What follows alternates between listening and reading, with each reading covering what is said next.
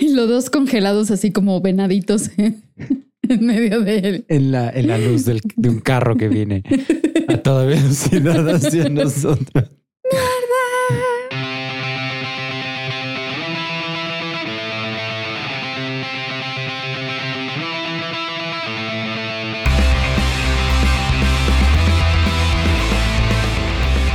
Bienvenidos al cuarto y séptimo arte, un podcast dedicado a hablar de cine y música y unas cuantas tonterías. Y ahora con ustedes sus conductores Marta Gutiérrez, JP Moreno y Memo González.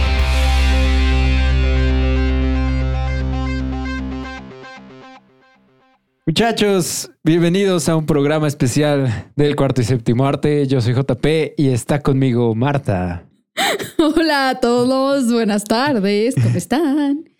Y este, no está Memo con nosotros porque Memo parece que ha estado muy ocupado, ha estado atrapado en el baño de su casa durante las últimas cinco semanas, Literal, está perdido en acción. perdido en acción. Entonces, pero por mientras, eh, les hemos estado preparando un programa especial que, que al parecer se está alargando mucho, pero aquí va al menos la primera parte sobre la serie, la nueva serie de HBO, eh, Chernobyl, miniserie, que de hecho ya terminó y queríamos sacar esto desde la semana que terminó Chernobyl, pero pues hemos estado haciendo mil cosas, hemos estado haciendo esto y todo se ha retrasado, pero al menos aquí ya va el primer capítulo y pues sí, Creo que esta serie me devolvió la felicidad. De nuevo. Creo que esta serie me devolvió la felicidad y la paz mental después de lo horrible que fue el final de Game of Thrones. Bueno, o de lo anticlimático, por lo menos. O sea, esta miniserie ha devuelto la fe en la televisión. en la televisión. Exacto. Sí, pues es que fue lo que le pasó a muchas personas, ¿no? O sea, eh, hasta memes al respecto nos pusieron por ahí, ¿no? Y, de- y yo tuiteé un meme también, ¿no? De que, o sea, ya así, bueno, no les gustó Game of Thrones, pero aquí está Chernobyl, ¿no? Y entonces como, está bien, no pasa Sí, nada. sí, o así, sea, ya estamos contentos de gracias, nuevo. Muchas gracias, gracias. gracias. No, no, no Sí, te pan y circo a las masas. Sí, no, no, no Game of Thrones, ¿qué es eso? o sea, es, está increíble la serie. O sea, si no han visto la serie, vamos a hablar. Bueno, es que no sé si, si cuentan spoilers porque es un hecho histórico. Entonces no sé si hay como si cuentan como tal spoilers. Pero es que sí vamos a hablar de escenas específicas, Bueno, diálogos específicos. Entonces, sí, neta, si no la han visto, no nos escuchen, más bien corran Sí, mejor vayan a, a su laptop o televisión más cercana porque ultra mega vale la pena. Sí, la verdad está súper recomendada esta serie. Está en el top, ya llegó al top de todos lados. O sea, en IMDB tiene 9.6 de calificación. En este, en Rotten Tomatoes tiene igual 96 de los críticos y 98 de la audiencia. Entonces, de verdad, no, no, o sea, si no les gustó, perdón, pero están en la minoría de la población mundial, ¿no? O sea, esta serie está increíble. Y pues bueno, está, fue creada y escrita por Craig Massin, Massin, Mazin, Massin. Craig Mazin. no sé bien cómo, cómo se pronunciaba. Según yo es Mazin. Y bueno, estoy checando que este hombre pensé que iba a tener un currículum como impresionante. No, y tenemos más bien cosas en su haber como estilo Scary Movie 3, 4. ¿En serio? Ajá, The, Hang- The Hangover parte 2, parte 3. No, ¿Cómo crees? o sea, creo que lo más El cazador y la reina de hielo. Exacto, lo más mainstream que encontré fue El Cazador y la Reina de Hielo. Y en 2019 tiene esta bomba prácticamente perfecta que es Chernobyl, ¿no? Sí, qué onda, o sea. Está, está muy cañón que el mismo escritor de Scary Movie 3 y Scary Movie 4 haya escrito esto. O sea, no lo puedo creer. Si no lo veo ahorita por mis propios ojos en IMDB, ¿No lo creerías? no te creo. Ajá. No, y también estoy viendo que el director que se llama Es Johan, Johan Bo. Jo- Bo Johan Renck, Ajá. ¿no? También este dude, o sea, tiene, sí tiene trabajos más conocidos, ha trabajado en algunos capítulos de Breaking Bad, de The Walking Dead, de... Vikings. Ajá, Bates Motel. El piloto de Vikings creo que es de él.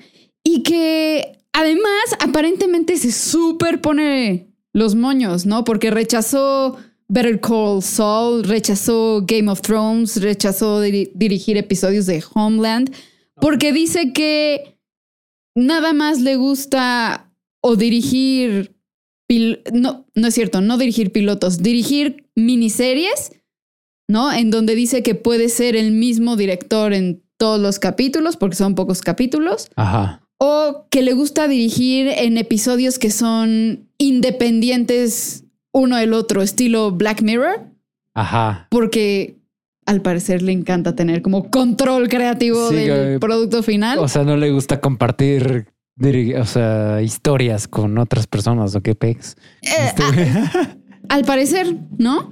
Ajá. Entonces, este, también me quedé de a seis y creo que tiene una carrera bastante prolífica también como Dirigió- músico, productor de audio o algo por el estilo. Ajá. Entonces, ¿qué dices? Dirigió un, comercial, dirigió un comercial de Paco Rabanne. Ok. aquí está, está aquí en IMDB, dice Paco Rabanne Pure Excess for Her.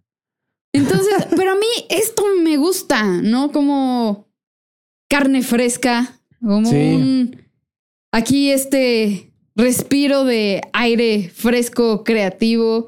O sea, eh, obviamente es un drama histórico esto y está basado en cosas que sucedieron, pero se me hace un approach sumamente original, o sea, toda esta crudeza, realismo que Sí. ellos manejan sin, pero mu- muy, con mucha clase al mismo tiempo y con cada detalle súper pensado.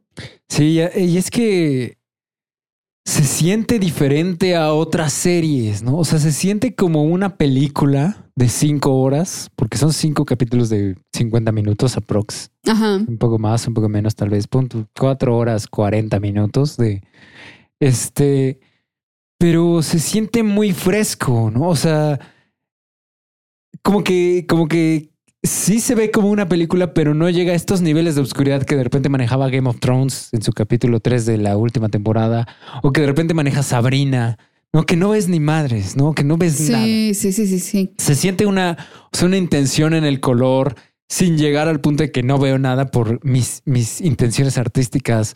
Se siente este, o sea, los diálogos bien cuidados. Se siente la música, la- o sea, y lo explica este el, el escritor, ¿no? En el podcast, ¿no? Que la música no está ahí para, para guiarte o para decirte qué sentir, ¿no? Sí. como, como normalmente sería el rol de la música. La música está ahí nada más para acompañarte. O sea, no es un protagonista, está ahí nada más para acentuar ciertas cosas. Sí, son sonidos y, y tonos como muy, como incluso como monótonos, como, o sea, que sostienen una sola, una sola nota, un chorro de Ajá. tiempo. Parece que ni es Eh, música, que nada más son como ruidos ahí. como- Ajá, o sea, se- se- se- yo lo siento como, como muy metálico, como robótico, como ciertos tintes de, de sonidos que tiene el score de Pacific Rim, o- o pero el de Pacific ajá. Rim es, es mucho más adornado, ¿no? o el de es- Annihilation. Ajá, que Ah, suenan como súper estoicos y, y- y suenan como, no sé, como si le pegaras con algo de metal a otra cosa de metal, Sí. pero no es un instrumento. Ya sé, son Ajá. unos sintetizadores ahí bien extraños, pero están increíbles y quedan perfecto para lo que estaban tratando de, de mostrar, ¿no? Sí, como si estuvieras adentro de un submarino, como con mucho eco. No sé cómo explicarlo. No, y, y además, no sé si viste este, el, el director Johan Renck, regresando a él un poco, Johan Renck, este, que dice, bueno, por ahí que él nunca fue a como una escuela de cine ni nada. O sea, que él simplemente un día se puso a dirigir y ya. Dándole esperanza a todos los Sí, o sea, es, es que está amateurs del mundo. Porque está, o sea, Está No, qué chingón, no mames, bien Hay por él, la secuencias neta. que, que hablaremos tal vez después en el, en, en el capítulo 4 en especial. No voy a decir nada. En especial en el capítulo 4 hay una secuencia, ¿te acuerdas? De los 90 segundos, Ajá. que es una toma continua y es, dices, ¿qué pedo con esto? Oh, y, y algo que, que amé de esto es que también parece una, a momentos, una película de terror gigante. Sí, ¿No? sí, o sea, sí. el cómo manejan la historia como... Sí, o sea, como si literal fuera una película de terror, Completo. pero es verdad, lo cual lo hace aún peor. más terrorífico. Ya sé. Ya sé. que, ya sé. que aprovecharan como ese, ese recurso, ese explotaran ese Claro. potencial de la historia, me parece, o sea, de genios. No, y, en específico el capítulo 1, ¿no? El- o sea, obviamente todos, todos el 1 tienen- y el 2 tienes, bueno, sí. Es que todos, todos tienen esta atmósfera, pero, pero subrayo el uno, ¿sabes por qué? Porque aún no conocemos a nuestro protagonista, ¿no? O sea, vimos la primera secuencia, lo vemos, ¿no? Y son que como tres, cuatro minutitos de él, pero después no lo volvemos a ver en todo el capítulo, Ey, ¿no? Y, Y- y entonces, al no tener como un ancla con un protagonista, le da la, esta, la libertad como que de irse a muchas otras pequeñas historias que ahorita vamos a hablar a profundidad del capítulo 1. Pero todo es con esta atmósfera de está pasando algo horrible y nadie se está dando cuenta. exacto. Y bueno, disclaimer, durante este podcast vamos a hablar del capítulo 1 y 2 y en la segunda parte hablaremos del 3, 4 y 5. Exacto. ¿va? Pero, Eh, ajá. No, di- dime, dime. Sí, sí, sí. No, más bien creo que en este capítulo conocemos al, entre comillas, al villano, al monstruo, Ajá. ¿no? O Pero sea que... rapidísimo, antes de, antes de entrar eh, de lleno al capítulo, quisiera hablar un poquitito, nada más, un- o sea, como para, este, ¿cómo decirlo? Como que aterrizarnos. en la historia. Contextualizar. Exacto. Eh, ¿De qué trata la serie? O sea, ¿de qué estamos hablando? Pues todos en algún momento hemos escuchado hablar de Chernóbil, ¿no?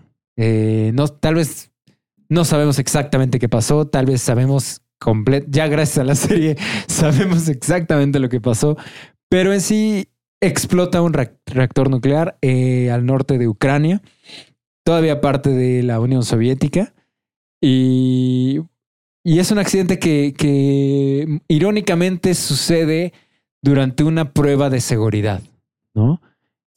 que es como el peor, la el peor resultado de una prueba de seguridad que puedas imaginar. En la historia, Sí. o sea, literal, en la historia de este planeta. Sí. Y eso es lo, como lo más, lo más eh, irónico, ¿no? Que es como, ¿qué tuvo que haber pasado para que durante una prueba de seguridad haya pasado la, eh, la el accidente más terrible de energía nuclear en la historia?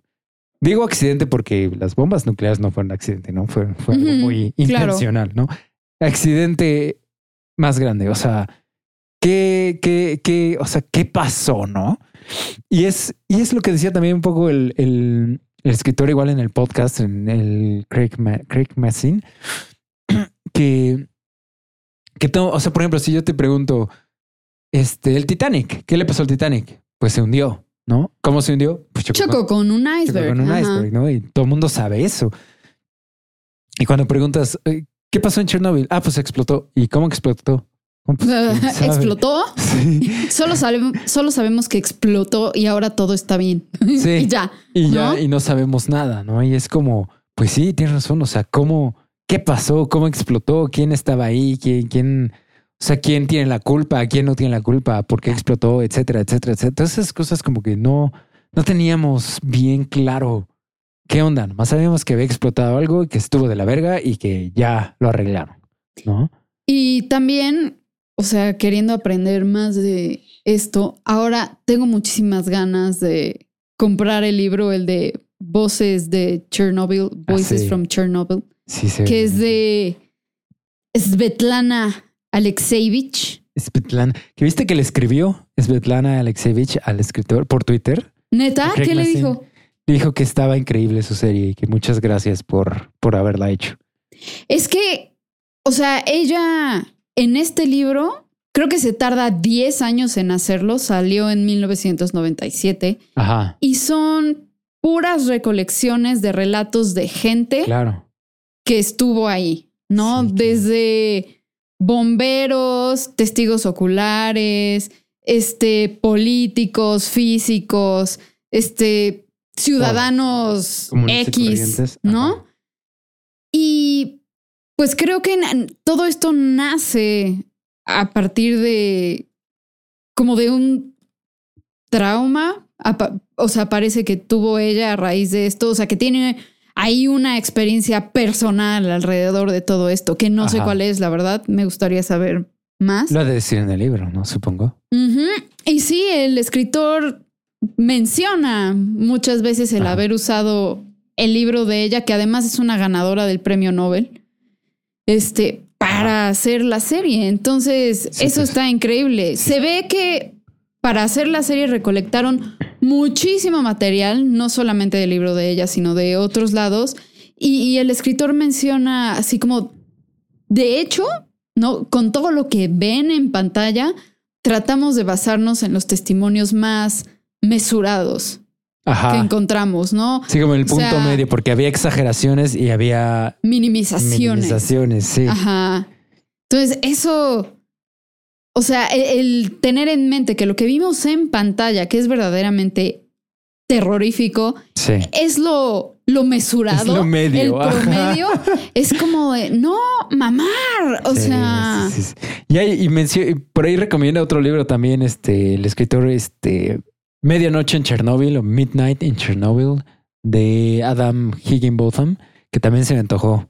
O sea, creo que es más, un poco más como narrativa, pero es lo mismo, ¿no? ya. Entonces, sí, hay, hay, hay un chorro de bibliografía si se quieren sumergir más. Y de hecho, el mismo escritor en Twitter, si tienen interés de saber más sobre este tema, él hizo toda una lista de bibliográfica o de bibliografía de, de- de lo que él vio, lo que él leyó y lo que él este, investigó para hacer la serie. Y bueno, sin más, bueno, vamos a hablar este De los capítulos en sí. de los capítulos, ¿no? Y También, bueno, creo que un poquito rápidamente antes, o sea, siguiendo con el contexto, vale la pena mencionar Ucrania, ¿no?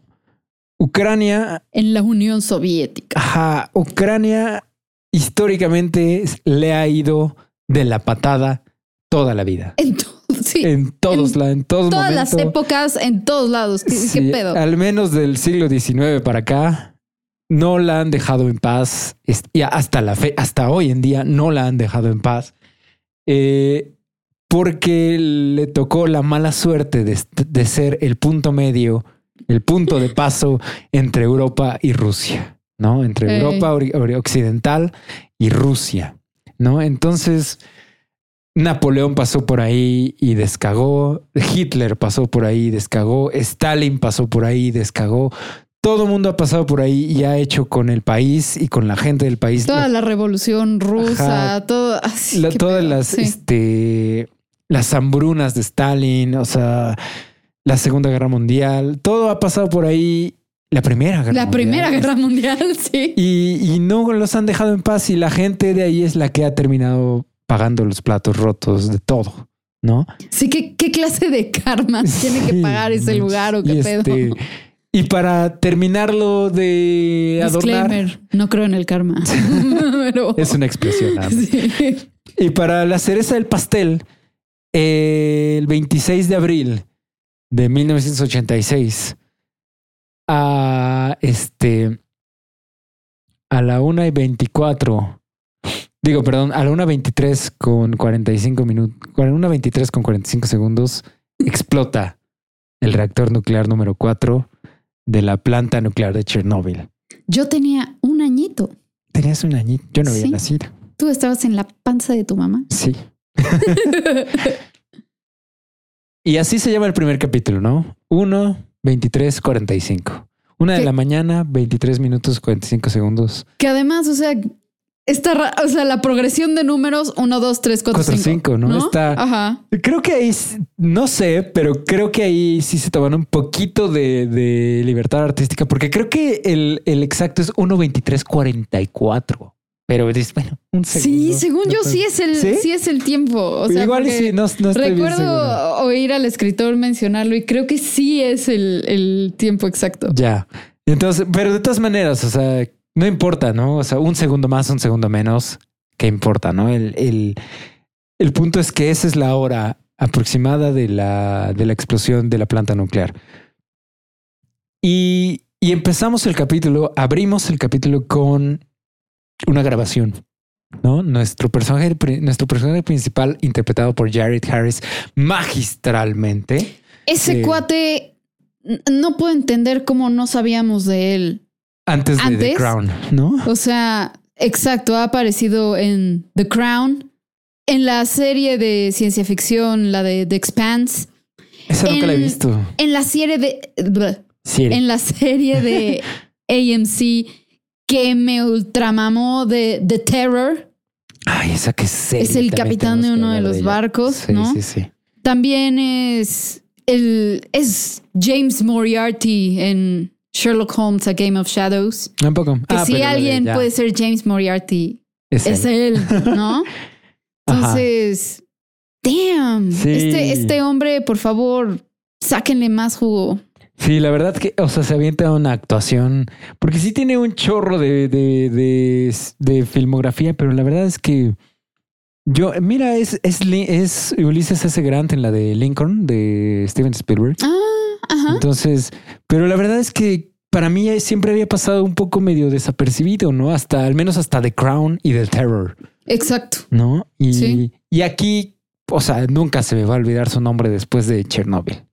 O sea, está cañón la, la interpretación que da, porque es, porque él es un científico, ¿no? Él interpreta a Valery Legasov, que es un personaje real, eh, que existió, es un científico eh, en la Unión Soviética, que no era, no era tal cual un físico nuclear, sino más bien era como un químico. Era ¿no? químico. Sí, Ajá. sí, sí.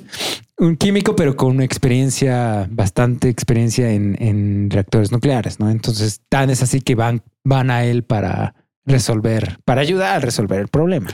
También creo que tenía que ver que era sumamente leal Ah, sí. al partido sí, comunista, que, ¿no? Bueno, ajá. que su papá había sido este, como de estos, no es el, no es el nombre tal cual, pero una especie de inquisidor, o sea, como que, que te checaba, ¿no? A ver si, o sea, si estás con los viviendo bajo los principios del Partido Comunista, si estás comportándote así, si estás haciendo el otro.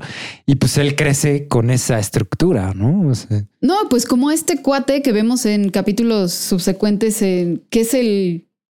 No sé si es jefe o qué es de la KGB, al que líder de la dice. KGB. O sea, que la KGB es un círculo de accountability. que- Un círculo que- de... ¿Cómo traducirías eso? Sí, sí, sí.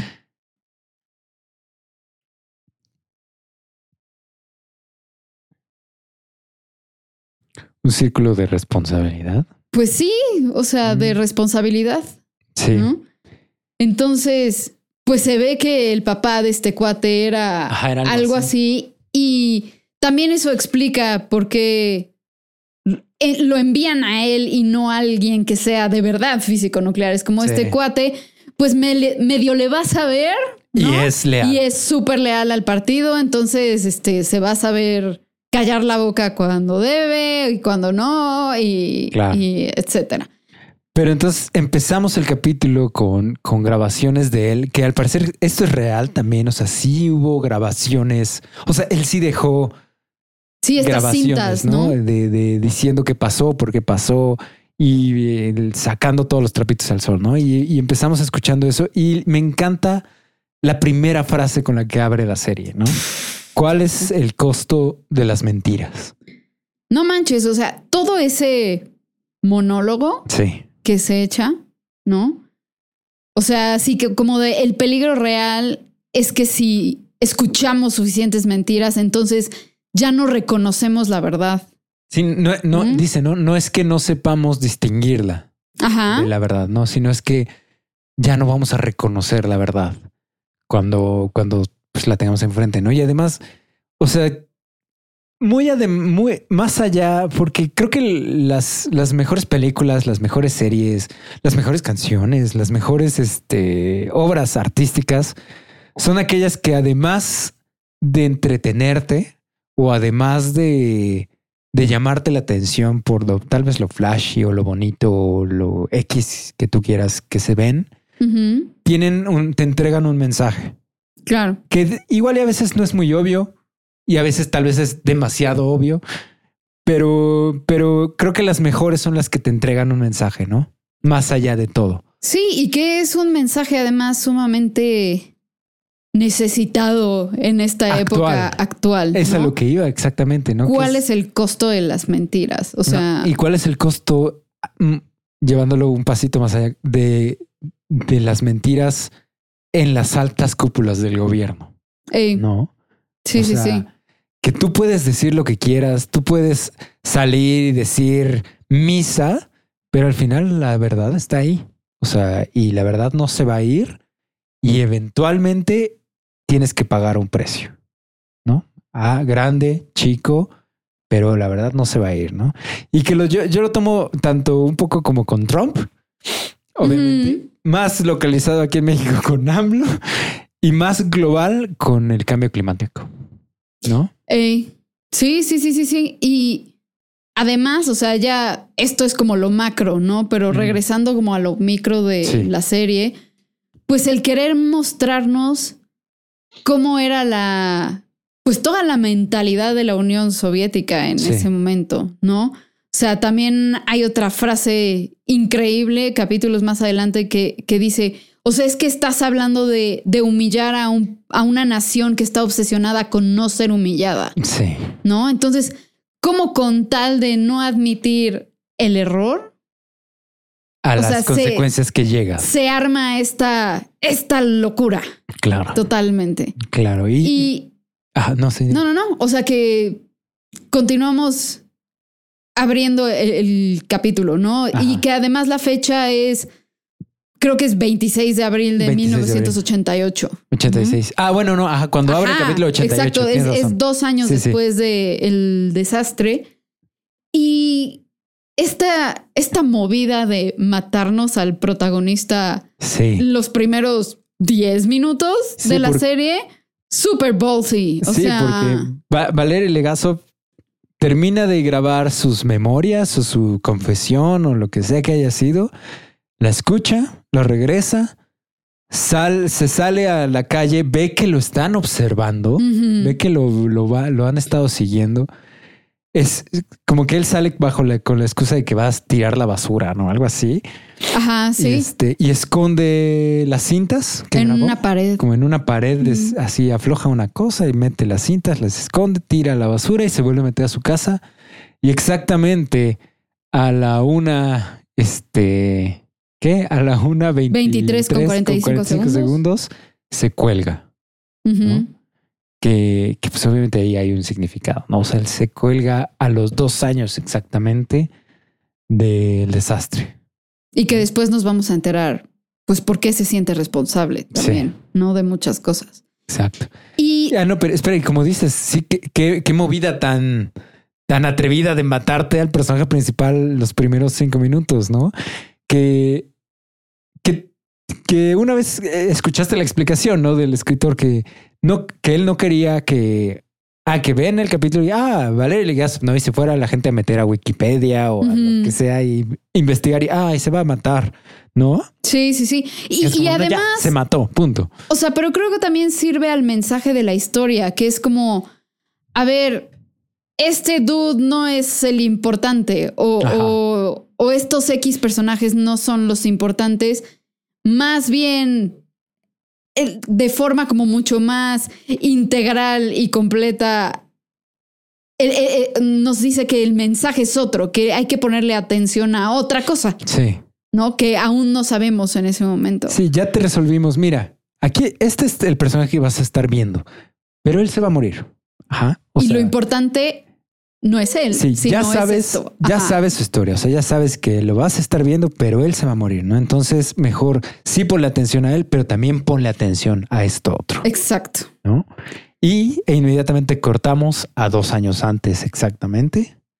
Y abrimos en un pequeño como de- departamento, en una pequeña ciudad a un kilómetro más o menos de la planta nuclear de Chernóbil que se llama Pripyat, ¿no? Pripyat, Ucrania. Sí, y es el departamento de un bombero que es Vasily Ignatenko y su esposa que es, se llama Ludmila. Ludmila Ignatenko. Ajá. Y desde la ventana de su departamento vemos la explosión nuclear en Pero- la planta. Pero lo que está bien interesante de ahí es que ella no se da cuenta hasta que llega el putazo. No, porque primero, Sí, porque son, porque Eso es lo increíble de esa escena, que todo es silencioso. sí, eh, o sea, ni- no vemos la explosión.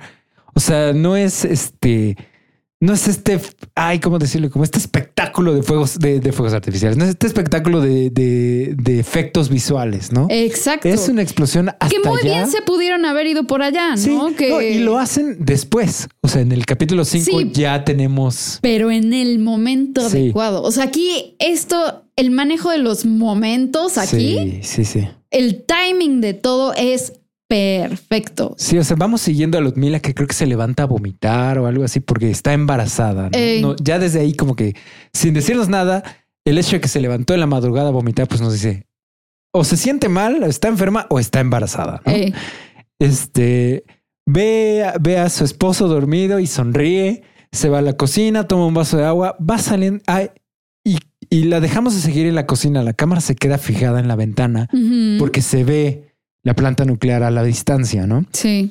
Y vemos el haz de luz. ¡Bum! Ajá, pero primero son dos explosiones. Vemos una como chiquita y luego vemos el putazo y es cuando va saliendo Ludmila de la cocina y le llega este, esta onda de choque. ¿Cómo se llama esta? Bueno, no recuerdo.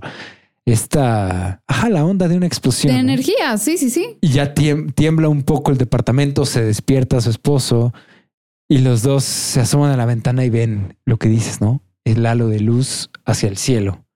Sí, Que- una columna gigantesca, ¿no? Que quién sabe cuántas millas luego dicen que, Sí, que que mide. hacia, ¿no? hacia el cielo completamente, ¿no? Y está. eh, y es, es terroríficamente hermoso, ¿no? Es que es, a eso iba hace rato, Ajá. ¿no? O sea, creo que en este capítulo nos presentan al monstruo, al villano, Ajá. y que además es un villano silencioso, Ah, que no tiene clemencia, que se pega a todo, ¿no? Porque Sí. se pega a objetos, ropa, personas, Piel, este, piedras, este, a todo, ¿no? Y, y- Y no se va. O sea, no se va, ¿no? Y que además la gente es sumamente ignorante a lo peligroso que es, ¿no? Y es, y es que, como dices, o sea, no, no es ruidoso. Obviamente no se ve. No, no es obvio. O sea, los efectos pueden presentarse años después o inmediatamente, dependiendo de cuánto radiación estuviste expuesto, ¿no?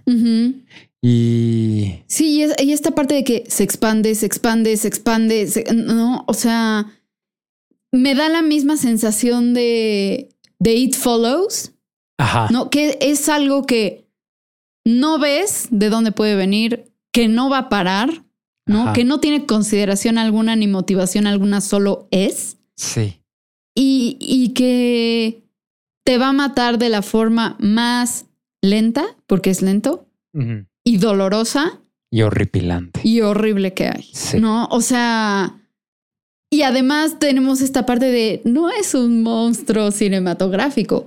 Esto es real, esto de verdad pasó y pasa. Es una fuerza de la naturaleza, ¿no? Que es incontrolable. Bueno, en este momento, al momento de la explosión se vuelve incontrolable, ¿no? Prácticamente. Y, y me, me- también me gustó eso. O sea, yo estaba esperando desde, o sea, yo, yo estaba esperando que, que, que nos mostraran la explosión desde el principio, como muy cinematográficamente, ¿no? Y ya todo, todo como que la, el aftermath, no todo lo que pasa después y lo que se tiene que hacer, ¿no? Yo estaba esperando más o menos esa estructura, pero me pareció genial la estructura que nos entregaron, ¿no? Que la explosión sí, de fondo, estábamos en el departamento de los Ignatenko y después cortamos a la sala de control de Esa de- escena, qué pedo. de Sí, sí, sí. Chernobyl, pero la explosión ya pasó. O sea, ahorita no es importante, ¿no? Ahorita lo importante es estos cuates y qué van a hacer de aquí para adelante, ¿no? Y que eh, ahí también empieza el tema que trata todo este capítulo, que es la negación. Exacto. ¿no? Estar en negación, quién sabe cuántas putas horas. Y de nuevo, y de nuevo se relaciona con el mensaje, ¿no? De, de las mentiras y el costo de las mentiras y el de la guerra contra la verdad, ¿no? O sea, este que inmediatamente vemos, ¿no? Al, al que, que era, es el director de la planta en este momento, que Diatlov, se me fue su primer nombre, lo tienes por ahí. Este, Mm, mm, mm, mm, An-. Anatoly, Anatoly, Anatoly Diatlov, interpretado por Paul Reader, que también lo odias. Sí, claro O sea, que lo odias. Además, o sea, igual de la información que da el escritor, este cuate ya había trabajado vida. Sí. ajá, en otro, Sí. no me acuerdo si era otra planta o con submarinos nucleares o Con submarinos, creo, ¿no? ajá. Y también bajo su cargo había habido otro accidente, Sí, que ¿no? De ¿qué índole nuclear. Y se salvó el hijo de su puta madre. ¿Qué, qué, qué pedo con la resiliencia de sus de su células? cuerpo. ¿No? ajá. O sea, y que además mencionan que uno de sus hijos muere de leucemia. Ajá. Entonces, que existe esta interrogante como de, pues este cuate a lo mejor en este accidente se contaminó de radiación Ajá. y la llevó a casa, ¿no? Y por eso el Su niño hijo. enferma y se muere. Pero creo que de hecho el, el escritor menciona que planeaban incluir algo de esto de su vida. ¿no? Ajá. en como estilo flashbacks, pero que a la mera hora no les pareció Sí, como que ya no pertinente o que no quedaba, etcétera. Pero dices, no mames, también por ese, por eso este dude, es- eh, o sea, estaba, era tan terco, tan amargado, tan en negación, tan No, y también un poco, ¿no? y también tal vez creo que, bueno, no, nunca voy a entender ni justificar, pero creo que puedes medio, medio, este, ver por qué tan orgulloso también, ¿no? Porque yo ya sobreviví a un accidente nuclear. No pasa no nada, pasa nada. Tranquilos, ¿no? O sea, entonces como que también vamos viendo cómo, bueno, no es todo esto no lo vemos en el capítulo, obviamente, no nomás vemos sus reacciones. Esto te, te lo explica, lo explica el escritor en el podcast que sacó HBO junto con cada episodio. Pero está padre y, y vemos tal vez vemos un poco en capítulos posteriores, pero muy poquito, ¿no? Como que vemos un poco de motivaciones, tal vez. O sea, de que por qué si era un hijo de puta este güey, ¿no? ¿Qué era lo que estaba buscando? Es una, una, este, una embarradita nada más, pero lo vemos después. En este momento es el hijo de puta nada más, ¿no? O sea, porque te digo, cortamos justo a la sala de control, hasta sigue cayendo polvo del techo de que acaba de pasar. Las lámparas se están moviendo y todos están como en shock, ¿no? Todos están así como que, ¿qué acaba de pasar? Sí, o sea, y de hecho sus subordinados repiten como una y otra vez esta frase de es que hicimos todo bien, Sí. hicimos todo bien, hicimos todo bien, ¿no? Sí, apretamos todo lo que teníamos que apretar, hicimos todo de acuerdo al plan. O sea, y este cuate inmediatamente así de ¿qué hicieron? Porque Sí. no fue mi culpa. Hijo de su Yo estoy a cargo, madre. pero no fue mi culpa. Alguno de ustedes dos la cagó, ¿no?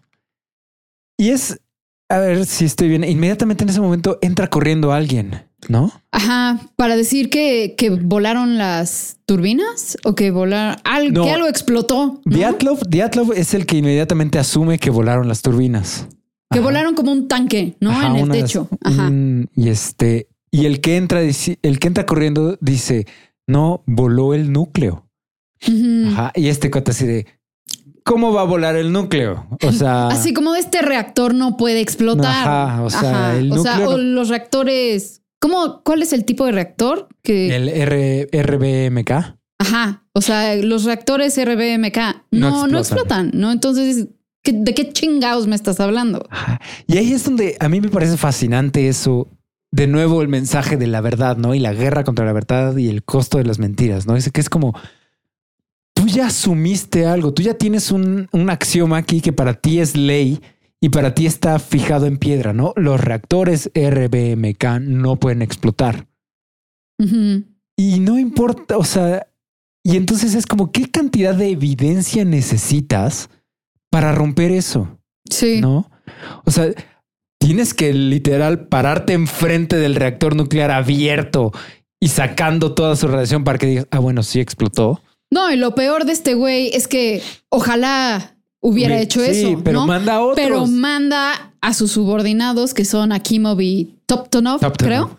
¿No? Ajá. Y les dice, vayan a asomarse a, a- a donde está el núcleo y me dicen qué ven, qué pedo, Sí, ¿no? Eso creo que pasa después, ¿no? Porque a, a Akimov y a Toptunov, o sea, porque él, él, lo bien, para él no explotó el reactor. O sea, no puede ser que haya explotado, ¿no? Él lo que está diciendo es explotaron estos. eh, me parece que es una turbina, un tanque de, de, de- De ah, hidrógeno, o algo así. Sí, sí, sí. Y entonces lo que él es, o sea, según su plan de acción, que digamos que habría sido lógico si, si lo que él pensó que había pasado hubiera, habría pasado, ¿no? Que era echarle agua al reactor, o sea, bombear agua al reactor para enfriarlo. Que es lógico si lo que él pensaba que pasó hubiera pasado, pero no pasó eso, ¿no? Entonces echarle agua al reactor, pues realmente ya no estabas haciendo nada, Sí, porque ya- el ya reactor no hay nada que hacer. Exacto. Sí, el reactor ya está expuesto y quemándose a no sé cuántos miles de grados Celsius.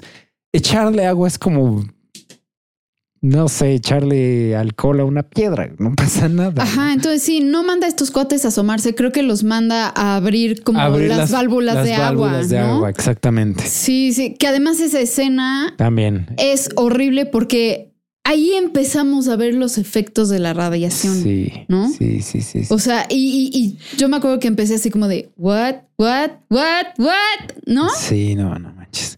Y que alternado a esto, también vemos lo que está pasando En Pripyat.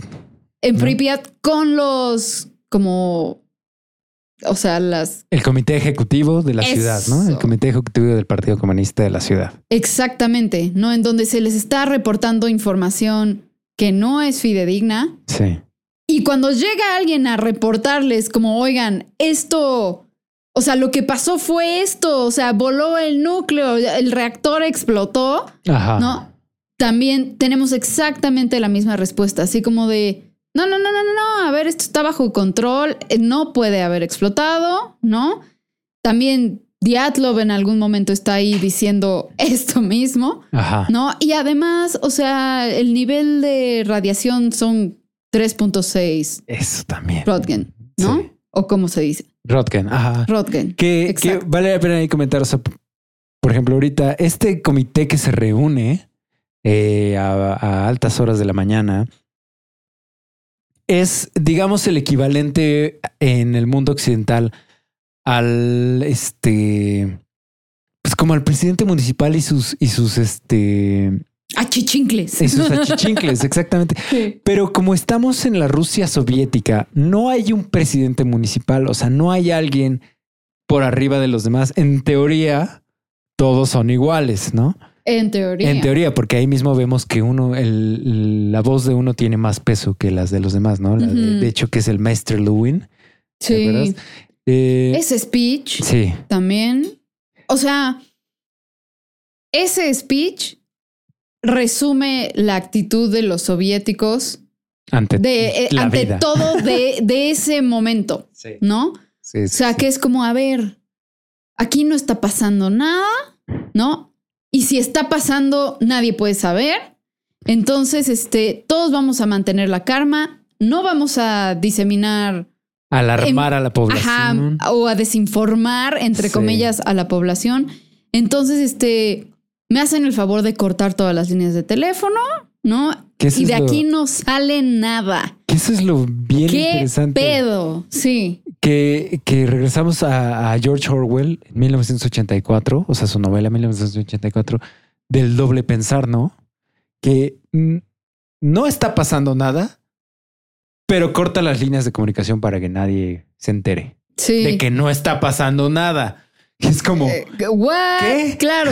no. Y apelando a, a esta parte como heroica y nacionalista de, Sí, de lo que hagan este, el día de hoy, ¿no? Lo que haga en este momento va a resonar en la historia y va a, influir en toda esta, e- e- el heroísmo y la historia de la Unión Soviética y bla, bla, bla, bla, Claro. ¿no?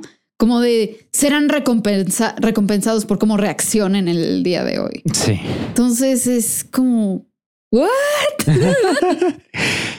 Pero, ah, bueno, y mientras todo esto está pasando, mientras eh, Diatlov está tratando de medio mantener el control de sus subordinados dentro de la planta y el comité ejecutivo de Pripyat se reúne para ver qué pasó, ya mandaron a los bomberos a la planta, ¿no?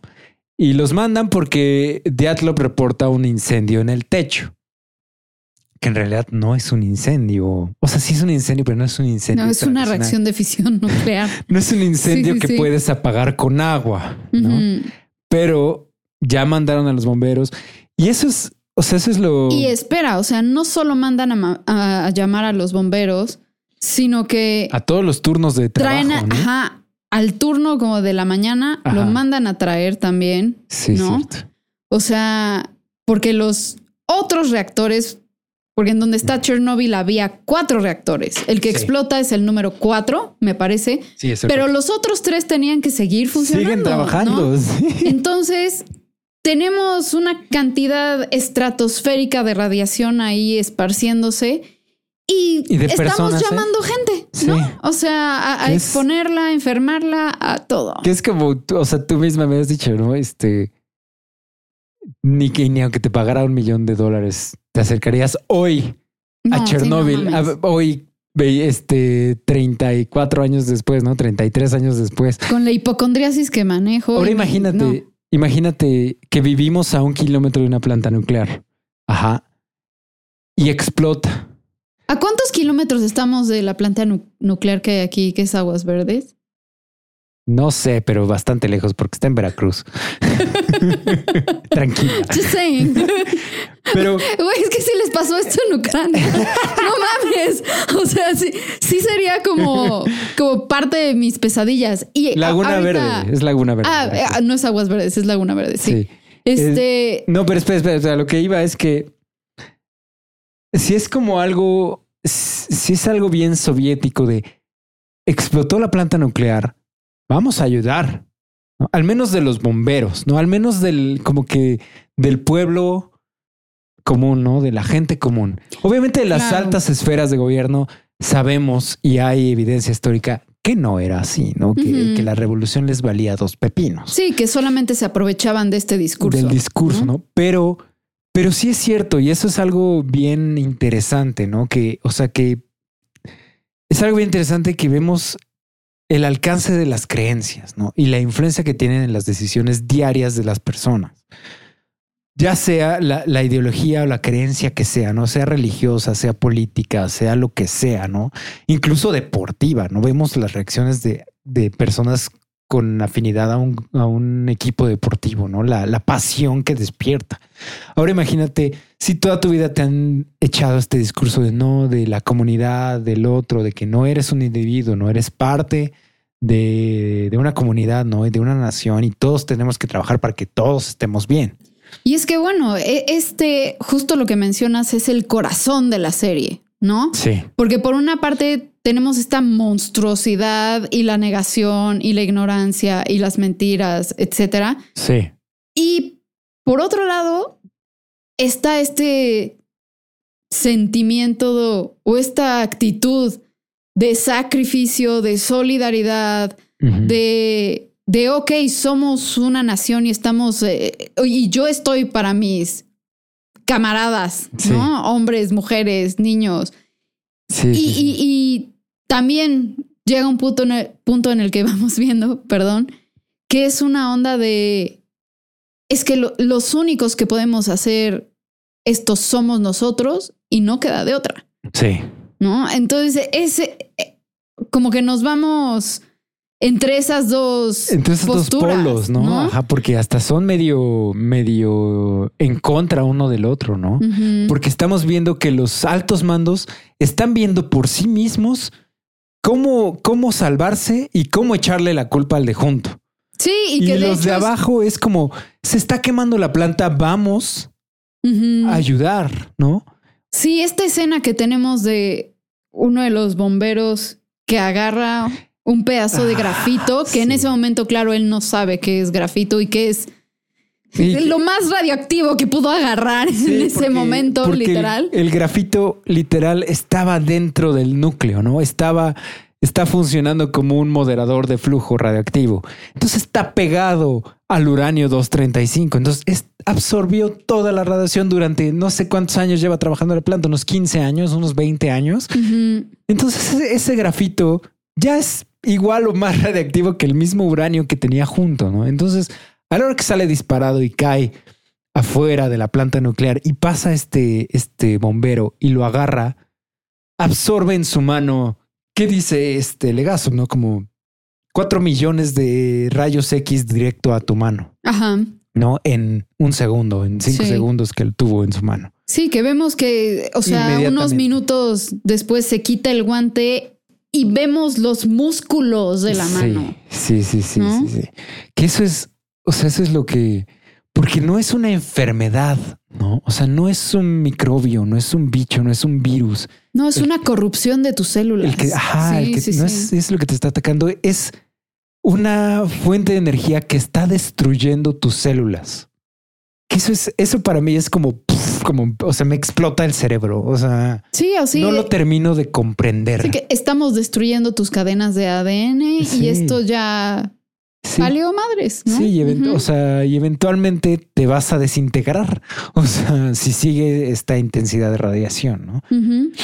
Entonces, pues él es de los que primero se las lleva peor porque literal agarra el, grafito en sus propias manos, ¿no? Pero todos los demás eh, bomberos que están ahí, que están tratando de apagar el fuego, vamos viendo, ¿no? Cómo, cómo su cara parece que estuvieron en la playa todo el día y se quedaron jetones, ¿no?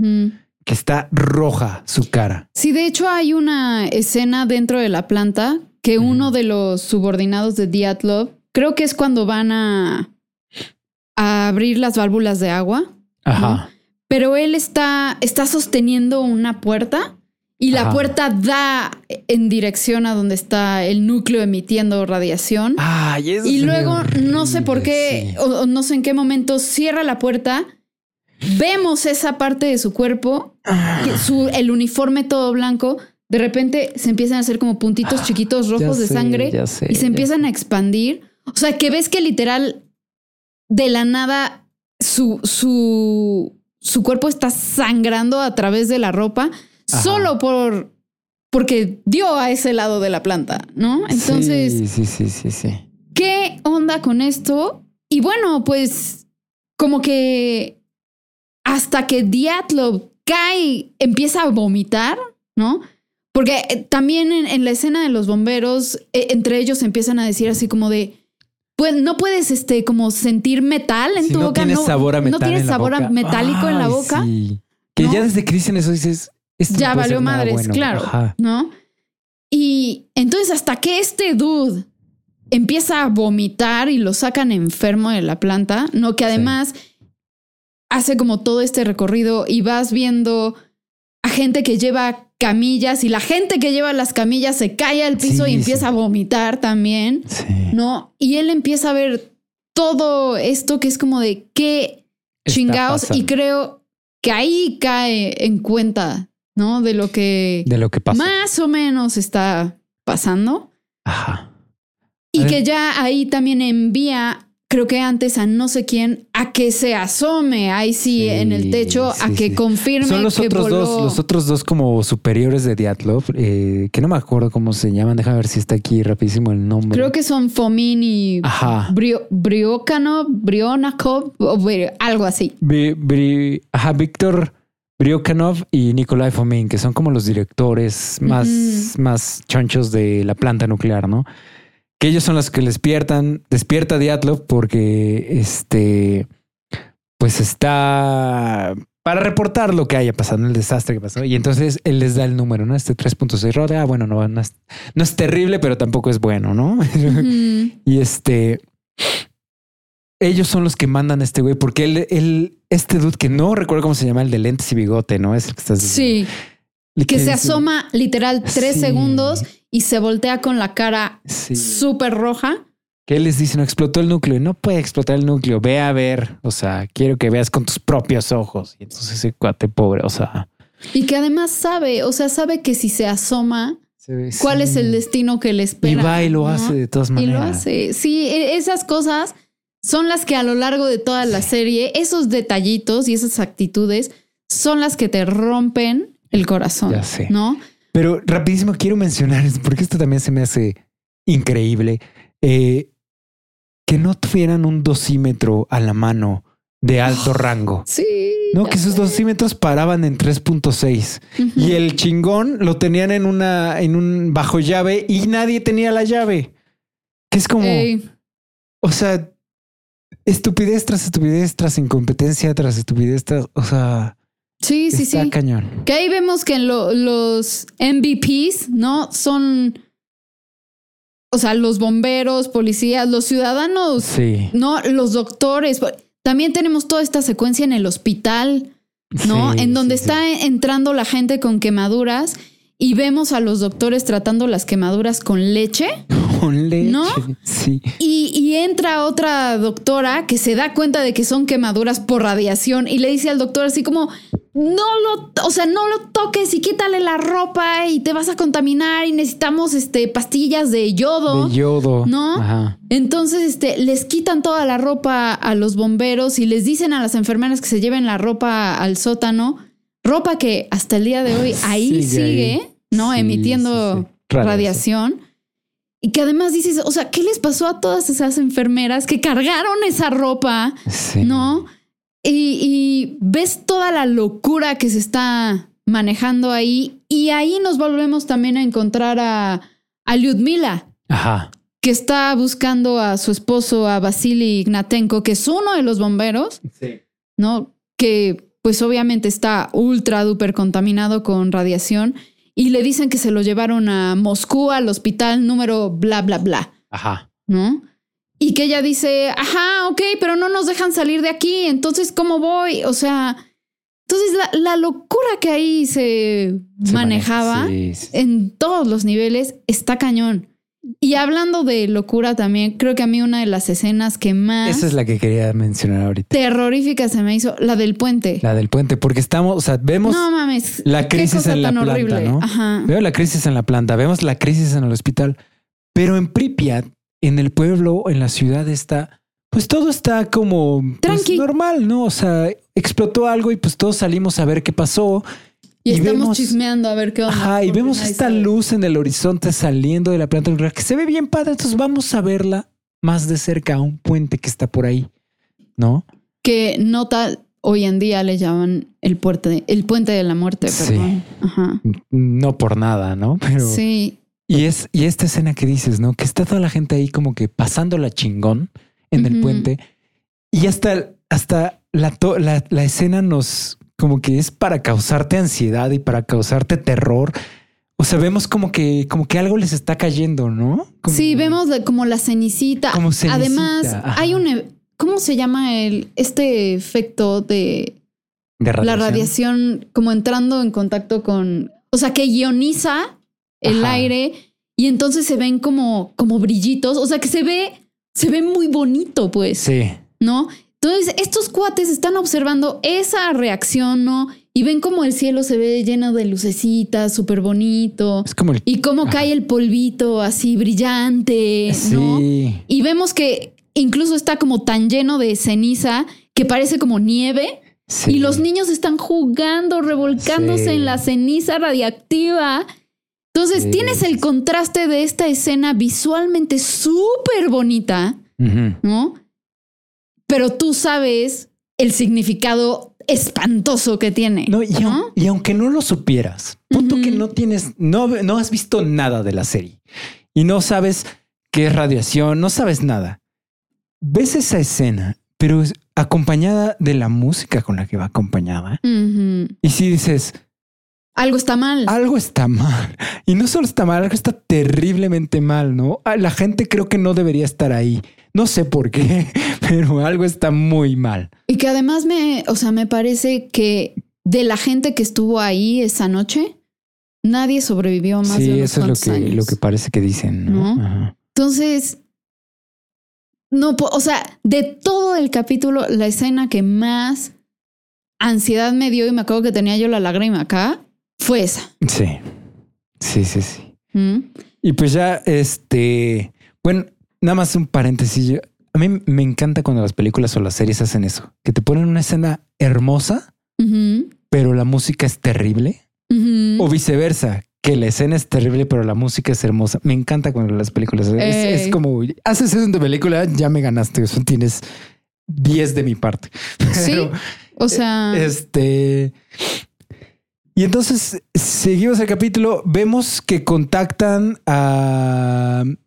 A Legazo, o eso ya es en el siguiente capítulo, que le hablan por no, teléfono. o sea, justo el cámara Sherbina, Ajá. que es Stellan Skarsgård, que es el ministro de energía, ¿no? En la Unión Soviética. Sí, que este hombre es un actorazo. También no, o sea, creo que no pudieron neta haber hecho mejor elección de cast. Y además él es Para gigante, ¿no?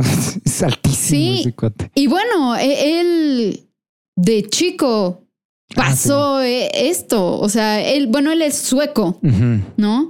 Entonces dice que recuerda el incidente y que durante mucho tiempo no los dejaban, o sea, estamos hablando de en Suecia, En Sí. mu- y mucho tiempo no los dejaban salir a jugar, no podían comer frutos o cosas del bosque o comer carne de animales del bosque porque temían que en Suecia estuviera Sí. contaminado con radiación y que él se acuerda de estas cosas. Es que este. O. Ah, se me fue el pedo. O sea, ves, creo que lo mencionan, no sé si en este capítulo, creo que en el segundo capítulo lo mencionan por ahí. Y que, que una de las, unas plan- una planta nuclear en Suecia captó la radiación de Chernóbil. ¿no? Ah, pero eso ya es ahorita que empecemos el Ajá. segundo capítulo. Sí, Por eso, sí. pero, pero no, pero, o sea, sí ya sé la que dices, pero ella está más cerca. O sea, sí hablan de una planta en Suecia, Ajá. porque Ah, claro, que de hecho iban a incluir la escena Ajá. aquí y ya no la incluyeron al final. Ajá. Porque eh, los patrones de viento de ese momento, por alguna razón, lanzaron la mayor parte de la radiación hacia el norte y hacia Suecia. Entonces, Suecia fue uno de los primeros países en recibir la radiación de Chernóbil, además de Bielorrusia, este, Lituania y luego Suecia, ¿no? Ajá. Entonces, este, pues sí era como lógico que en Suecia sí estaba relativamente en riesgo, ¿no? En peligro. Entonces, pues también. Sí. Ajá. Y bueno, o sea, terminamos este capítulo con la llamada de del camarada Sherbina, que es Stellan Skarsgård, a, a este dude, ¿cómo se llama? a, a, A a- Legasov, a Valery Legasov. Ajá, a Valery Legasov, ¿no? Y le dice, ah, bueno, ¿sabes qué? El secretario general Gorbachev dice que vas a estar incluido en este, ¿cómo se dice? Como en este comité, ¿no? Ajá. Este, ajá. Para controlar las consecuencias y para ver qué está pasando y ta, ta, ta, ta, ta. Y casi, casi, este, tú no hablas a menos que te hablen. Sí. Este, estás ahí para solamente responder preguntas, ta, ta, ta, ta. O sea, vemos como... Y le dice, estás ahí para responder preguntas en caso de que haya preguntas. ¿no? Exacto. O sea, ¿no? Entonces, ¿no? desde el principio ves cómo, cómo están manejando la situación, ¿no? Sí. Desde un todo el mundo se calla la boca y tú también. Y pobre de ti si abres la boca. Sí. Y bueno, pues Legasov dice, ok, ahí estaré, ¿no? Sí. Cuelgan el teléfono y después regresamos a Pripyat. Sí, en donde día, vemos ¿no? que a la mañana siguiente los niños están saliendo a la escuela. a la escuela como si nada. Vemos los parques, que la gente está haciendo ejercicio, que todo. Sí. Y de repente vemos un Pájaro. pájaro caer muerto al piso, así, ¡pum! Y nadie se da cuenta. Exacto. Y ahí acaba el primer ¿Qué capítulo. dices? ¡Ah! Brillante. ¿Qué? Brillante, genial. O sea, sí. No te, creo que grité, ¿no? ¿Te acuerdas que es, neta? que es, no mames que ahí vas a acabar el capítulo. Es genial, genial, genial, genial. O sea, a mí me, me encantan esos, esos finales así fríos y rápidos, me encantan. Por cierto, estamos a 206 kilómetros de la planta de Laguna Verde. Creo que estamos bastante bien. Está chingón, Sí. está chingón. o sea, esto es, es algo que me ayudará a, A dormir mejor. Y, o sea, yo me acuerdo que mi papá me decía, o sea, mi papá estamos hablando de que nació en 1954 en plena Guerra Fría, Ajá. ¿no? Y platicando alguna vez con él, me decía que cuando era chiquito, o sea, estábamos hablando de que a lo mejor tenía cuatro o cinco años, sus pesadillas, o sea, su peor miedo con lo que literal tenía pesadillas de chiquito, era con que lanzaran una bomba nuclear ¿Cómo crees? o con que explotara algún reactor nuclear ¿En o que empezara la guerra bien Ajá. Entre Estados Unidos y Rusia, ¿no? Y yo me acuerdo que lo oía y decía así como de, pa, ¿cómo crees? Estaba súper chiquito, o sea, qué pex que te preocuparan esas cosas, ¿no? Ajá. Y ahorita me lo recordó cañón y es como, claro, o sea, viendo esto, Sí, pues sí. todo tiene, o sea, tiene sentido, ¿no? Es que es eso, o sea, es, es, es el miedo a algo invisible que te va a destruir. ¿no? Y no sabes qué tanto te va a destruir ni cuánto tiempo se tarda en matarte. Porque eso es algo que también mencionan en el podcast, ¿no? Que, que la radiación sí es terrible, obviamente, ¿no? Pero, pero cada organismo reacciona diferente, como este güey, el Diatlov, ¿no? Que ya había estado en un, en un accidente, estuvo en Chernóbil y sobrevivió a ambos. Cuando otras personas que madre. estuvieron ahí también murieron a la semana, ¿no? Sí, sí. Entonces, pero bueno, abrimos el segundo capítulo. eh, Pues siete horas después de la explosión. ajá, ¿no? Y, y este.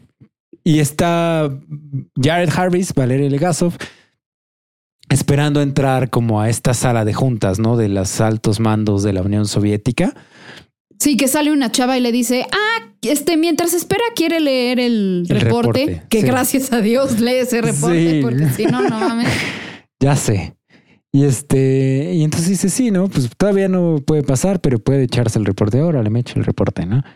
Y, y se echa el reporte, bueno, lo empieza a leer. Y Eh, vemos cómo le cambia la cara.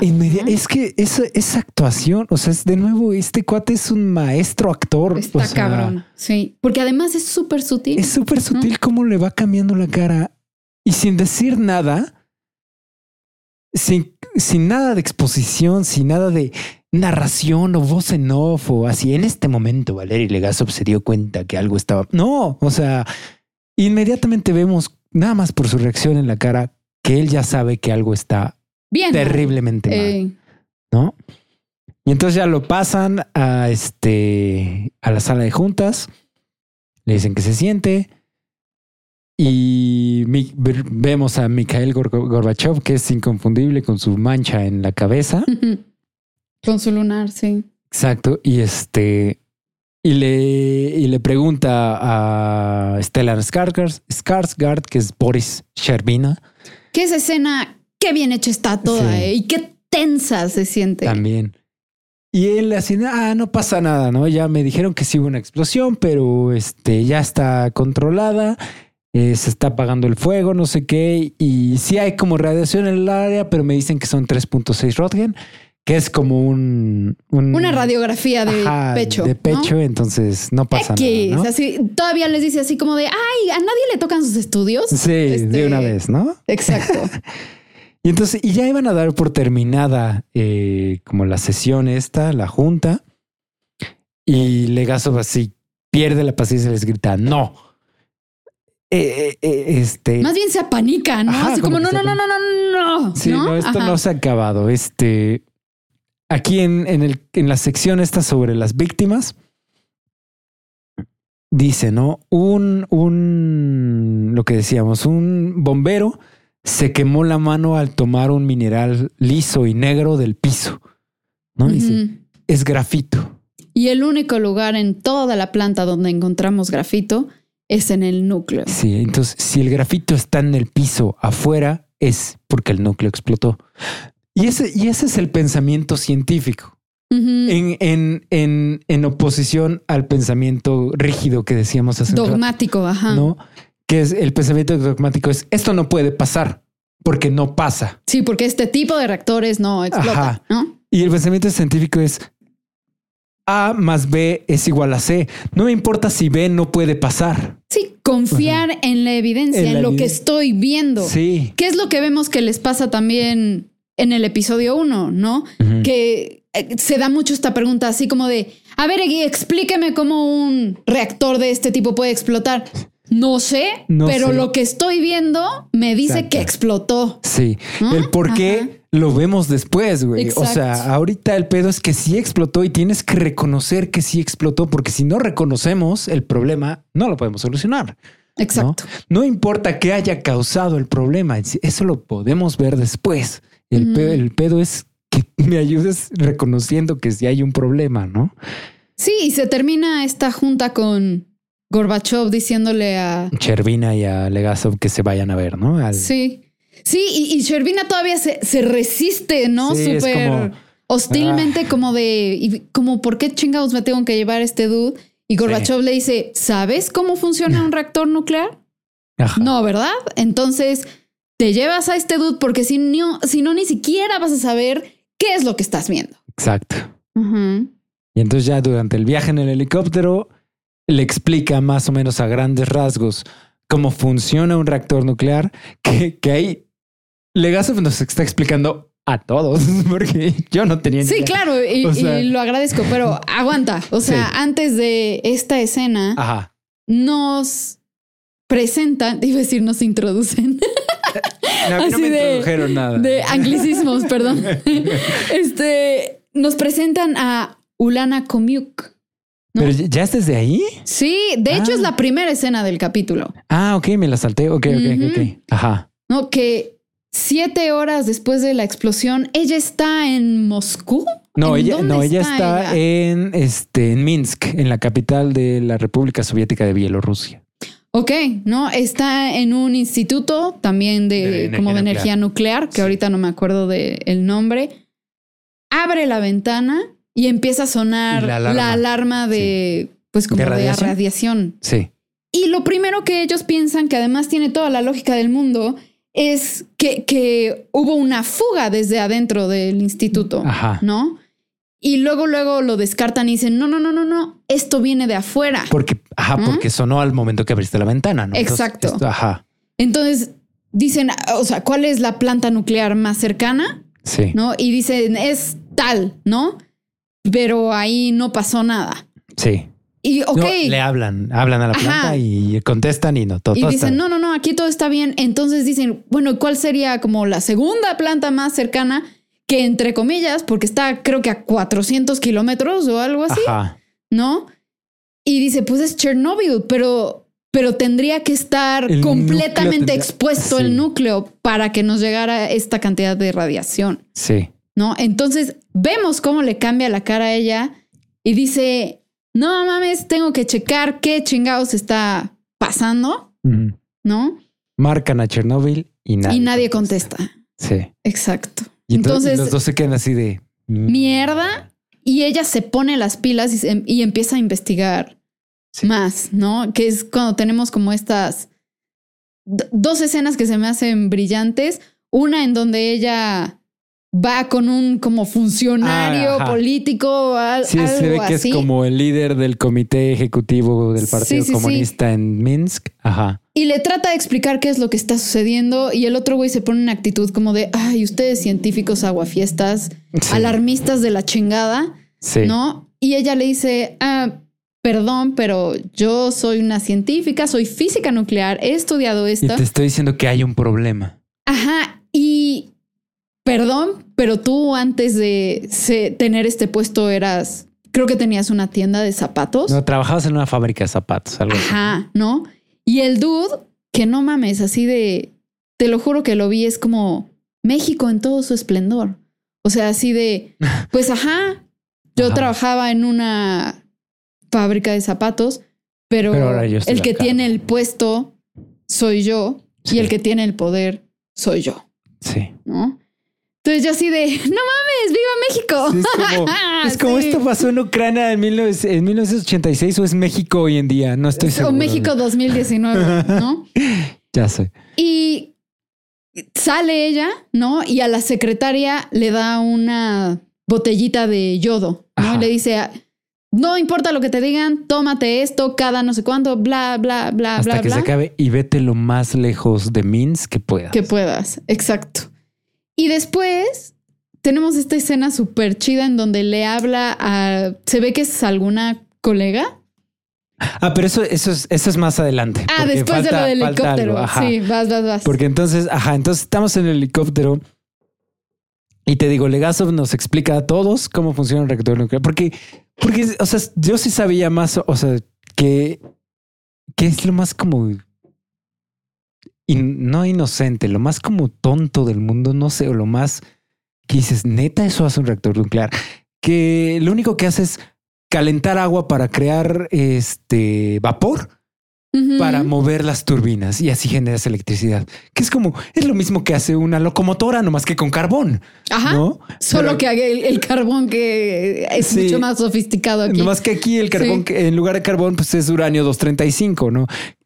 Que es, pero, pero es, o sea, eso es lo que se me hace, es como, es el mismo funcionamiento de una locomotora, ¿no? De un, de una máquina de vapor. Exacto. Es una máquina de vapor, pero en esteroides. De una tetera gigante. Sí, de una tete, exactamente. es- no puede ser. O sea, o sea, nos, nos, nos enorgullecemos tanto como raza humana de haber logrado dominar el átomo, pero lo único que hacemos con él es calentar agua y usar el vapor para mover turbinas. Que es bueno, no? O sea, pero ajá.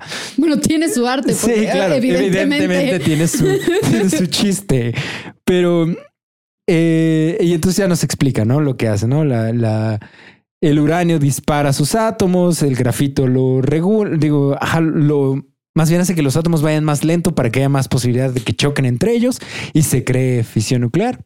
Y que libere Se un chingo de energía. Calentamos agua y movemos las que turbinas. genere generamos electricidad. ¿no?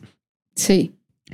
Entonces nos explica y ya estamos llegando a Chernóbil. Se ve la planta a la distancia saliendo humo, humo negro y esparciéndose hacia todos lados. Y Chervina quiere a fuerza volar sobre el núcleo para ver qué está pasando. Sí, por supuesto, Legasov le dice, estás bien pendejo, si volamos sobre el núcleo vamos a estar muertos en una semana. Sí, ¿no? Y me encanta ese intercambio de Shervina, de Shervina Legasov con el piloto, ¿no? Que Shervina le dice al piloto, vuela sobre el núcleo o voy a hacer que te disparen. Que te ¿no? fusilen. Que te Ajá. fusilen. Y Legasov le dice, si vuelas sobre el núcleo, mañana por la mañana vas a estar rogando por esa bala.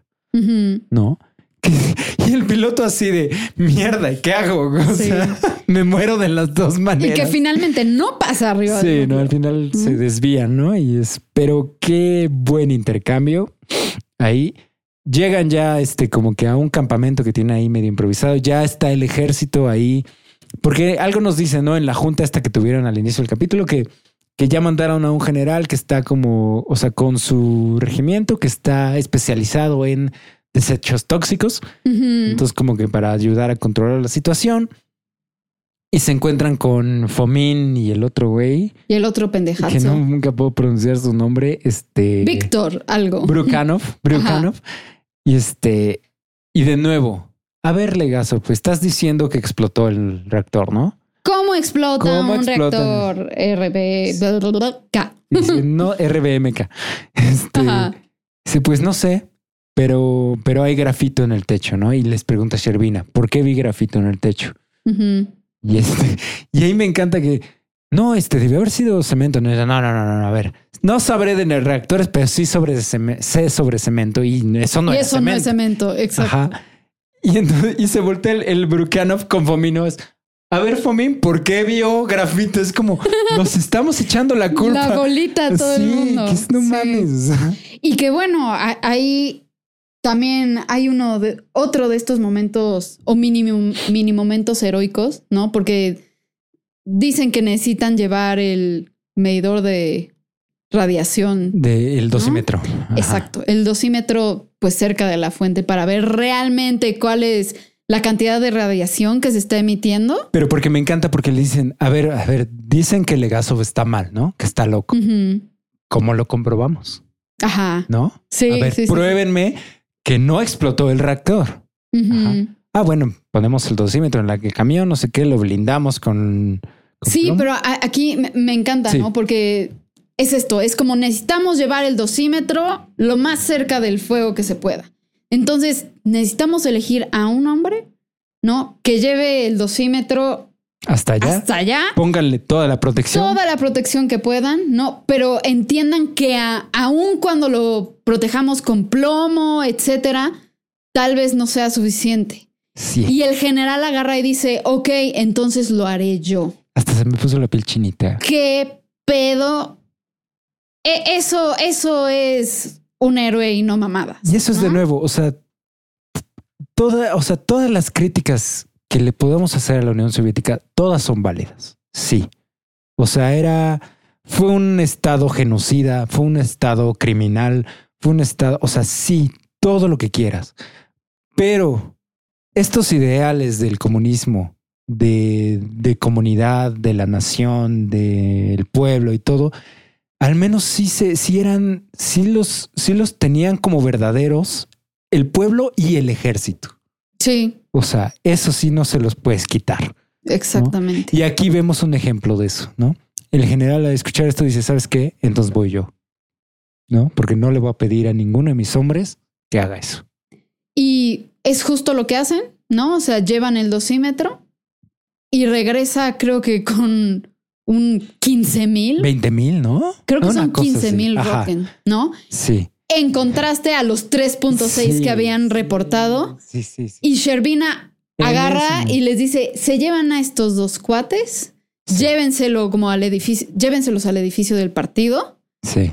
Y pues de ahí, o sea, sabes que directito van a ir a- arresto, o sea. a, a la cárcel. Tanto que se, se van y mientras se van uno va gritando, fue Diatlov, Sí. fue Diatlov, él fue. Él no estaba sé qué". encargado, ajá. Exacto. Sí, ¿No? sí, sí, sí, sí. Y ahora se, se enfrentan como con esta onda de, bueno, ya sabemos que esto está de la verga, ¿no? Y ahora, ¿Qué ¿cómo apagamos esto? ¿no? Toda esa conversación ahí entre Sherbina y Legasov. Ajá, y, y, y le dice, bueno, ¿y, y qué se hace? ¿Cómo apagamos esto? ¿Cómo bla, bla, bla? Legasov le explica, es que esto no es un fuego que po- podamos apagar con agua, Ajá, porque el ¿no? general Porque el les agua dice, se va a evaporar. el la general les dice, le, es le tan echa- alta". tiramos toneladas de agua, ¿no? Galones de agua por los helicópteros y lo, lo, lo ahogamos como un fuego forestal. Dice, no, es que a ver si le echamos agua, está tan caliente esto que el agua se va a evaporar y no va a pasar absolutamente nada, ¿no? Se queda pensando y les dice, necesitamos arena Y, y boro. boro, ¿no? Sí. Que creo que originalmente también, creo que le echan plomo, Ajá. no me acuerdo. No, ¿no? es otra cosa. Es, eh, ajá, Ajá. sí, ya sé, ya sé que boro, era, arena era una mezcla de, de arena, boro y según yo era plomo, pero no sé. Ajá. Entonces, pues llegan a la conclusión de que solamente pueden arrojarla pasando lo más cerca de, de como del punto en donde el reactor está abierto y Ajá. arrojarla, ¿no? Y tenemos entonces esta secuencia también impresionante de los helicópteros arrojando la arena. Pero rapidísimo. De nuevo, regresando a esta conversación que tienen Legasov y Sherbina, que, que Sherbina está así de afuera. O sea, dime qué hacemos. O sea, y Legasov está explica así como que tratando. Es que no entiendes.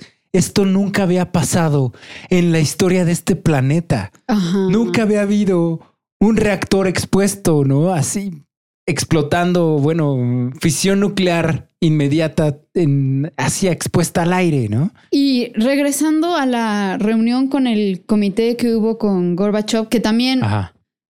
o sea, como en cuanto a plan, en cuanto a dimensionar lo que está sucediendo, no esto que dice de, a ver, este es un evento que nunca ha ocurrido en la historia de este planeta y que nos hace como esta metáfora de que como los átomos eh, son como balas Ajá. ¿no? De cómo la, la. y que estas balas no van a dejar de disparar, ¿no? Por al a menos veces 100 años. algunas 100 años y otras hasta 50 mil años. Sí, que ¿No? Ajá. Y que van a atravesar todo, ¿no? Concreto, metal, tierra, carne, Todo. todo. Sí. Entonces, en cuanto a dimensionar lo que está sucediendo, esos diálogos Sí, y, son y perfectos. que dice que si no se controla, va a esparcir su veneno hasta que todo el continente esté muerto. Sí, sí, sí. ¿no? Que dices, o sea, que ese es el poder del átomo, co- como decíamos hace un rato, de destruir el ADN, ¿no? O sea, destruir el, el bloque fundacional del, de todo, de cualquier cosa. de cualquier exacto. materia. Sí, sí, sí. Entonces, es, es, o sea, estamos jugando con fuerzas más allá de nuestra com- com- comprensión ahí, ¿no? Pero, y entonces pasamos a la escena del helicóptero, ¿no? Que ya em- para empezar a arrojar arena y boro a, pues al reactor para tratar de apagarlo, ¿no? Tratar de enfriarlo. Bueno, no, porque ni siquiera se, no se va a poder enfriar, ¿no? Apagar el fuego. Ajá, porque lo que quieren es apagar el fuego para que se deje de salir este humo, que es lo que está esparciendo la radiación hacia todos lados, ¿no? Eso es lo que quieren hacer, porque dice que a- aunque le echemos boro y arena, no se va a enfriar. O sea, al contrario, se va a calentar más. Y entonces es- va el riesgo que viene después, ¿no? Que, que es que es cuando llega ¿cómo, se llama la científica? Ulianka Comiuk. Comiuk, es lo que le dice, ¿no? Al echarle boro y arena a- al reactor nuclear, se calienta tanto que se crea una especie de lava. Ajá. Y, se va a derretir el es- núcleo. Ajá, es tan caliente que no solo se derrite el núcleo, sin- sino que empieza a derretir la base, o sea, donde está descansando el núcleo. Ajá. Y, y Juliana Komiuk le, le hace ver a Legasov que abajo hay unos tanques de agua Que están llenos. que están llenos de agua. Y si esa lava carcome todo el piso y llega a los tanques de agua, va a haber una explosión. ¿no? Va a haber explosión más grande que la explosión Original. original que va a destruir los tres reactores este, restantes y va a, a sal- a sacar volando a todo el material radioactivo que tiene Chernóbil y va a dejar eh, inhabitable a Ucrania, a Bielorru- Bielorrusia, a Checoslovaquia, a, a Alemania Oriental, a contaminar todo el área, todo el agua, perdón, de la región. el agua y el la mar tierra. negro. ¿no? Exacto. o sea. Y ¿qué es como- dices? ¿Qué pedo con este monstruo? ¿No? Exacto. O sea, y, y- o sea, que además le ves la cara a Gorbachev cuando Sí. le dicen eso y se le cae la quijada, ¿no? Sí. Así de, ¿qué, ¿en qué puto momento? Sí, que es Ujú. como. Y, y es, ¿te acuerdas que te dije, no? Y, o sea, todo este, este discurso, porque esto medio lo dicen un poco cuando Juliana conmigo que se encuentra con ellos y ven Ujú. el, el, este, como el plano, Los ¿no? planos. De Chernobyl. sí. Y luego van con, con Gorbachev, con Gor- Gorbachev y le dicen todo lo que está pasando. En la junta está otra vez. Y este, y yo sentí que era como una película como El día después de mañana o 2012 o Sí, estas películas sí, de desastre, ¿no? Que es que va a pasar esto. El núcleo. El ¿no? núcleo. También.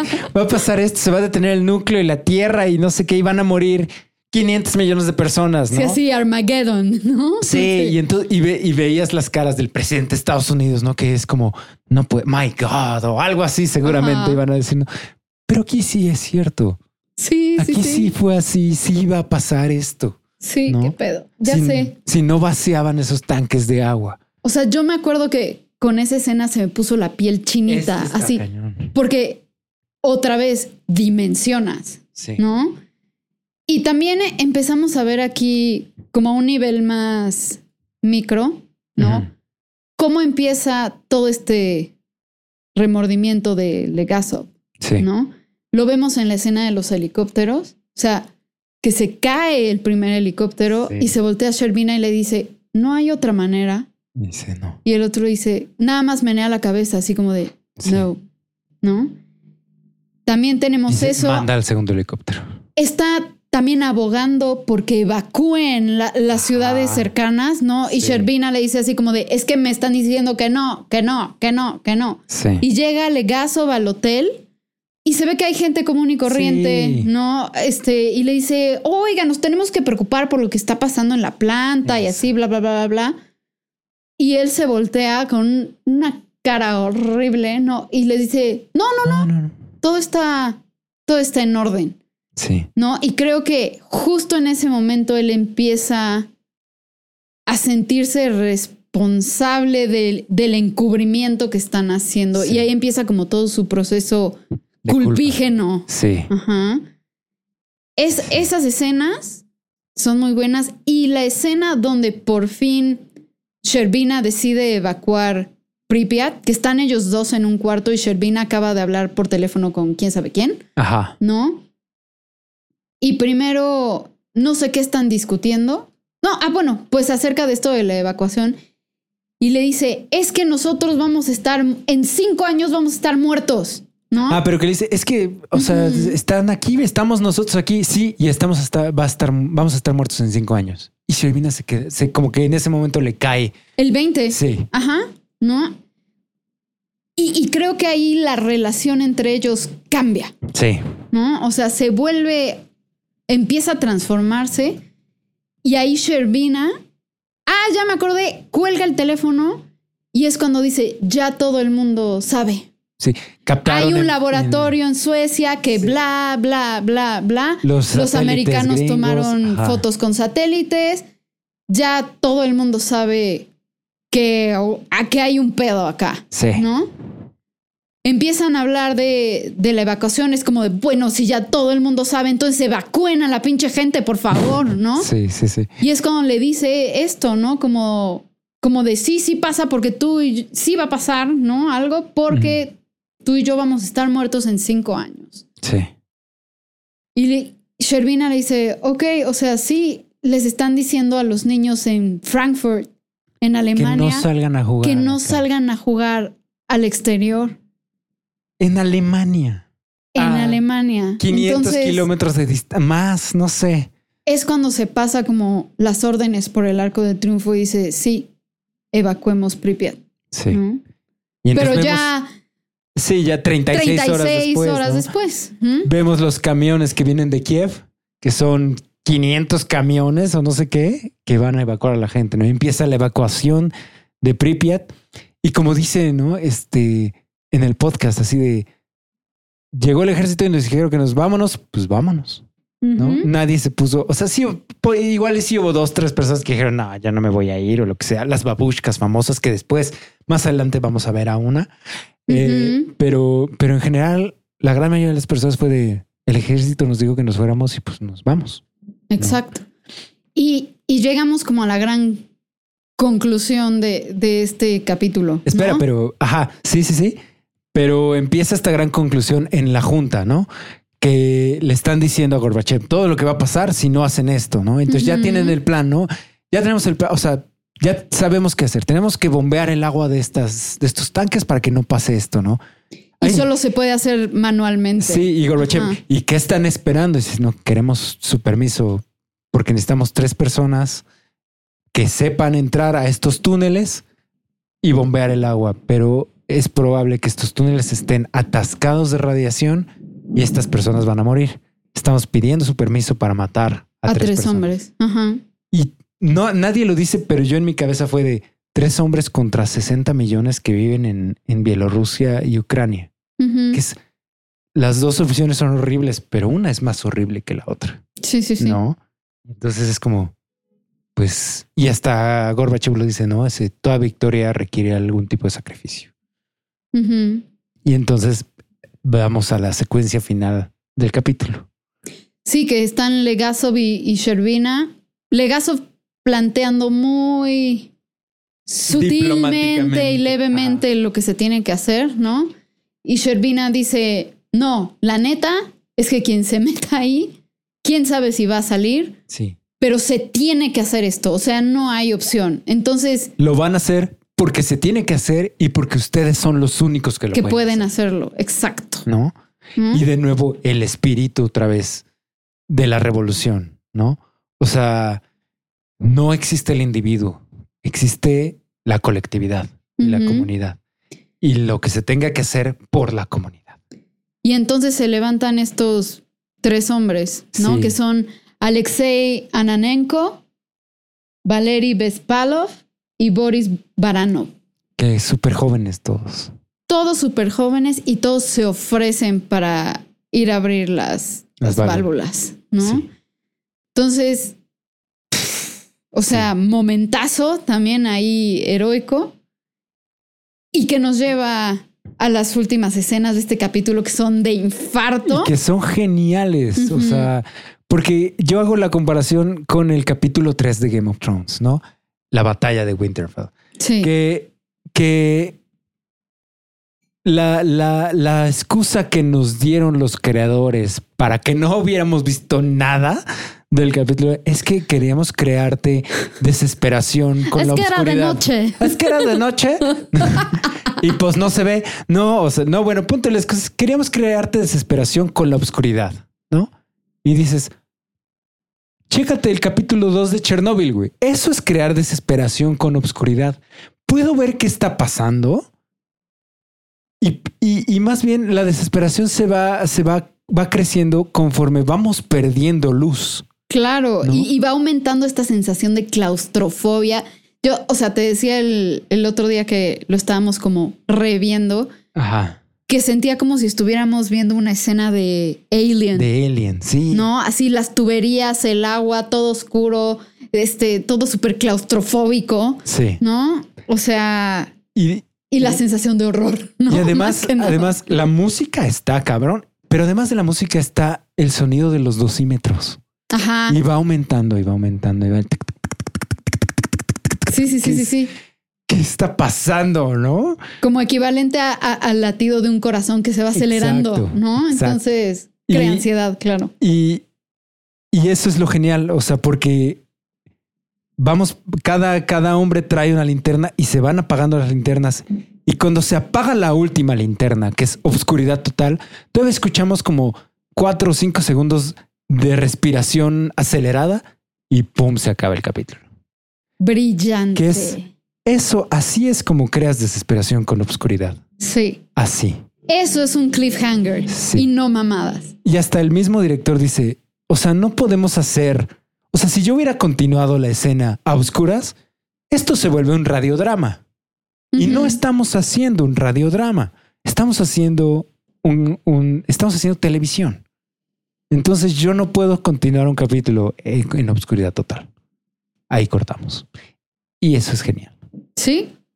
Y bueno, para quien le quede la duda, pues esos tres hombres que, que se pensó que iban a morir días después, Sí, creo que Dos. un- dos siguen vivos Ajá. y uno vivió bastantes años después. Sí. Entonces, qué chingón. Sí. O sea, sí, sí, sí, sí. la radiación afecta diferente a los organismos, ¿no? Exacto. Pero, pero yo creo que aquí con... ¿Tienes algo más que decir? ¿No? ¿Todo No. chingón? No, no, no. Bien, entonces yo creo que aquí vamos a cerrar este capítulo de los primeros dos capítulos de Chernobyl. No sé si se dieron cuenta, pero a nosotros nos encantó la serie.